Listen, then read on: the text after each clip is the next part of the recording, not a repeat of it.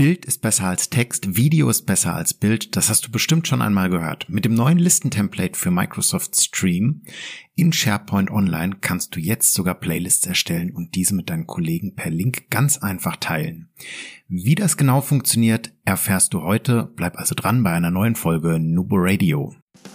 Herzlich willkommen zu Nubo Radio, dem Office 365 Podcast für Unternehmen und Cloudworker. Einmal in der Woche gibt es hier Tipps, Tricks, Use Cases, Tool Updates und spannende Interviews aus der Praxis für die Praxis. Und jetzt viel Spaß bei einer neuen Episode.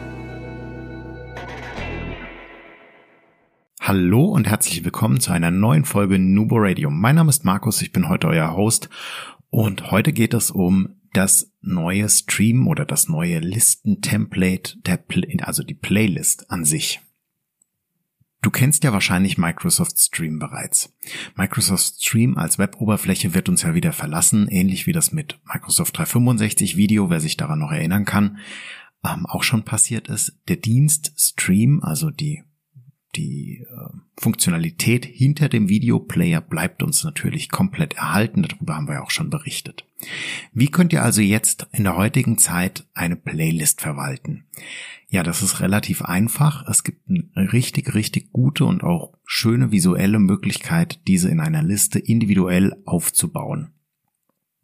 Das heißt, hierfür müsst ihr eine Playlist erstellen. Wie funktioniert das? Also entweder ihr geht über die SharePoint Online Oberfläche und ähm, sagt hier Liste hinzufügen und wählt entsprechend das äh, Template Playlist aus oder aber ihr könnt natürlich über die Lists App gehen, wenn diese für euch persönlich sein soll.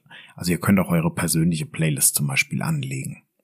Ähm, sobald du auf der SharePoint-Umgebung also bist, hast du diese zwei Möglichkeiten, diese Liste mit dem Template der Playlist anzulegen. Also entweder über die Listen-App, die finden wir immer über den App-Launcher oben links, Lists entsprechend, oder aber direkt auf der SharePoint-Seite oben links auf der Startseite auf Neu und da die Liste auswählen. Wenn ihr die erstellt habt, wir haben das in unserem Beispiel auf der Homepage einmal über die Listen-App gemacht, äh, da könnt ihr das auch nochmal nachvollziehen, beziehungsweise im Erstellprozess gibt es dann den Punkt Wiedergabeliste oder halt Playlist im Englischen oder im Englischen. Und ähm, da sehen wir auch schon eine sehr, sehr schöne Übersicht, ähm, wie das dann das Ganze aussieht. Das heißt, wir haben eine Miniaturansicht, ähm, wir haben einen Titel, wir haben einen Besitzer vielleicht von einem Video mit dazu und können das äh, entsprechend anlegen. Dazu geben wir einfach kurz den Namen ein, wir hinterlegen eine Farbe, wie das bei einer Liste üblich ist. Wir können noch ein Symbol mit dazu packen und sagen, wo das Ganze gespeichert werden soll. Also entweder zum Beispiel innerhalb der SharePoint-Liste beziehungsweise äh, der SharePoint-Site beziehungsweise innerhalb meiner Listen. Dann geht's auch schon los mit dem Listenelement hinzufügen. Anders als bei den normalen Listenelementen, ähm, die auch die Wiedergabeliste basiert natürlich auf einer Microsoft List und ist ich vermute, eine mit JSON optimierte äh, Ansicht funktioniert allerdings ein bisschen anders an der Stelle. Das heißt, wenn wir hier sagen, ein neues Element hinzufügen, öffnet sich nicht der Listendialog, sondern es öffnet sich ein Auswahldialog, bei welchem ich Videos auswählen kann. Entweder in der bestehenden Struktur, also ich kann zum Beispiel über meine SharePoint-Sites, in Klammern Team-Sites oder also Teams navigieren oder ich kann über zuletzt verwendet direkt alle Videos sehen, die ich so benutzt habe. In meinem Fall wären das jetzt Videos ähm, in meinem OneDrive zum Beispiel, wo ich Teams Sitzungen oder Teams Sessions mit aufgenommen habe. Zum Beispiel vergangene Woche äh, das Interview mit der Kolleginnen von ILEC, ähm, mit Monique und äh, Simone. Wenn du das Video dann ausgewählt hast, dann ähm, wird das entsprechend wie wir das bei so einem Player kennen, angezeigt. Das heißt, wir haben, äh, oder es gibt zwei Standardansichten. Die eine ist eine Listenansicht, da habe ich einfach nur ein Thumbnail, einen Titel und ähm, einen Autor, der dafür zuständig ist, praktisch ein Besitzer, der dort angezeigt wird.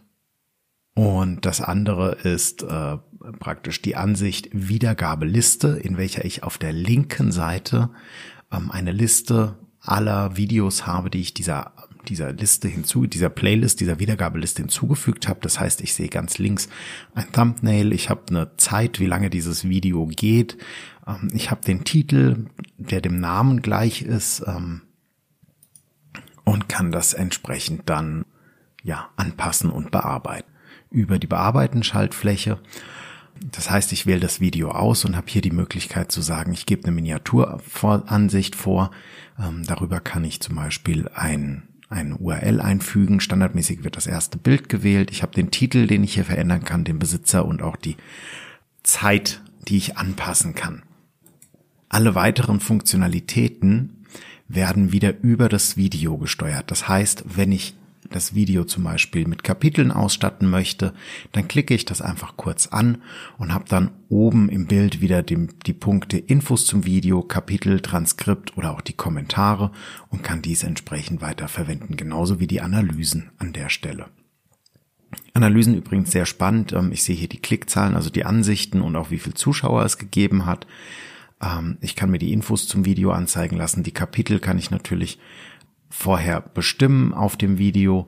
Das heißt, ich sehe die hier nur, die in der Liste werden sie nur angezeigt. Genauso wie das Transkript, das ich hier mir entsprechend runterladen kann. Die Steuerung dieser kompletten Funktionalitäten funktioniert aber über den Ablageort des Videos.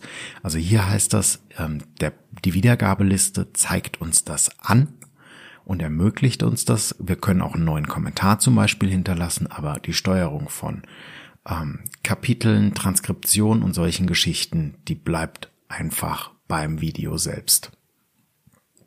Das heißt für mich, ich müsste jetzt für die Aufnahme von Nubo Radio moderne und flexible Arbeitsmodelle in der Praxis in mein SharePoint, in meinen OneDrive gehen, in den Ordner Aufnahmen und könnte dort dann ganz normal über die Videofunktionalität die Kapitel abbilden. Ich könnte das ähm, Startbild praktisch festlegen, das Teaserbild festlegen und ich kann auch die Videobeschreibung entsprechend anpassen und den Dateinamen und das Ganze so einfach äh, meinen Kolleginnen zur Ansicht geben oder meinem Kollegen.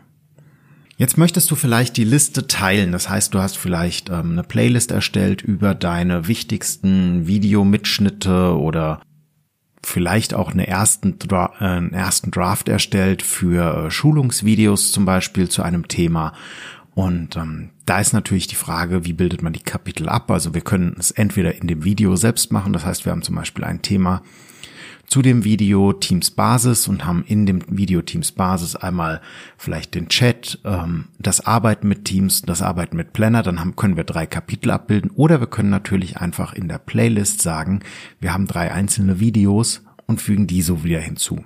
Über die ähm, normalen Teams oder über die normalen Listenfunktionalitäten können wir persönliche Listen natürlich teilen, ähm, setzt allerdings auch voraus, dass die Videos, die ihr teilt oder die ihr dort anzeigt, auch mit den entsprechenden Kolleginnen und Kollegen geteilt sind.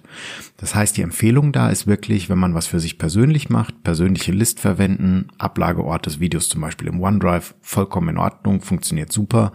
Wenn ihr da allerdings hergeht und wollt das in Teams zur Verfügung stellen, dann ladet am besten das Video entweder in einer, an einem Ort hoch, wo wirklich jeder Zugriff hat, also zum Beispiel eine globale Bibliothek oder irgendwie so etwas, oder aber ihr ladet das in dem Teams hoch und fügt es dort hinzu und fügt auch dort die Liste hinzu. Die könnt ihr auch als Registerkarte in Teams mit einbinden und dann ist einfach alles zusammen. Das heißt, ihr habt die Videofreigabe direkt mit dabei, ihr habt die Playlist, also die Wiedergabeliste mit dabei und könnt das so schön eigentlich übereinander legen und darstellen. Das ist die Funktion, die uns Microsoft gerade anbietet, um die Stream Plattformfunktionalitäten in SharePoint Online oder in Teams auch äh, zu ersetzen und anzubieten. Es ist davon auszugehen, dass neben Kommentaren auch noch die Like- und Co-Funktionalitäten Einzug halten werden und das Ganze nach und nach vielleicht noch erweitert wird. Ähm, wie seht ihr denn das Ganze? Wie habt ihr bisher eure Videos im Unternehmen bereitgestellt? Habt ihr Stream aktiv genutzt? Ähm, seid ihr aktiv mit der Plattform geworden? Habt ihr diese in Teams mit eingebunden? Wie seht ihr das ganze Thema mit den Playlists, mit den Wiedergabelisten? Eure Meinung wird uns interessieren. Teilt sie gerne auf äh, per E-Mail, per Kontaktformular, auf Social Media, unter den Posts von dem Podcast. Wir freuen uns immer auf Feedback und wünschen euch noch einen guten Start in die Woche. Und immer schön dran denken, Collaboration beginnt im Kopf und nicht mit Technik. Du möchtest noch einmal mehr Details zur Folge, willst uns eine Frage stellen oder aber einfach in Kontakt treten, um dich als Interviewpartner vorzustellen? Kein Problem, auf www.nuboworkers.com findest du Insights zu Nubo Radio, als auch unsere Kontaktdaten und die Social Media Plattform. Viel Spaß beim Klicken.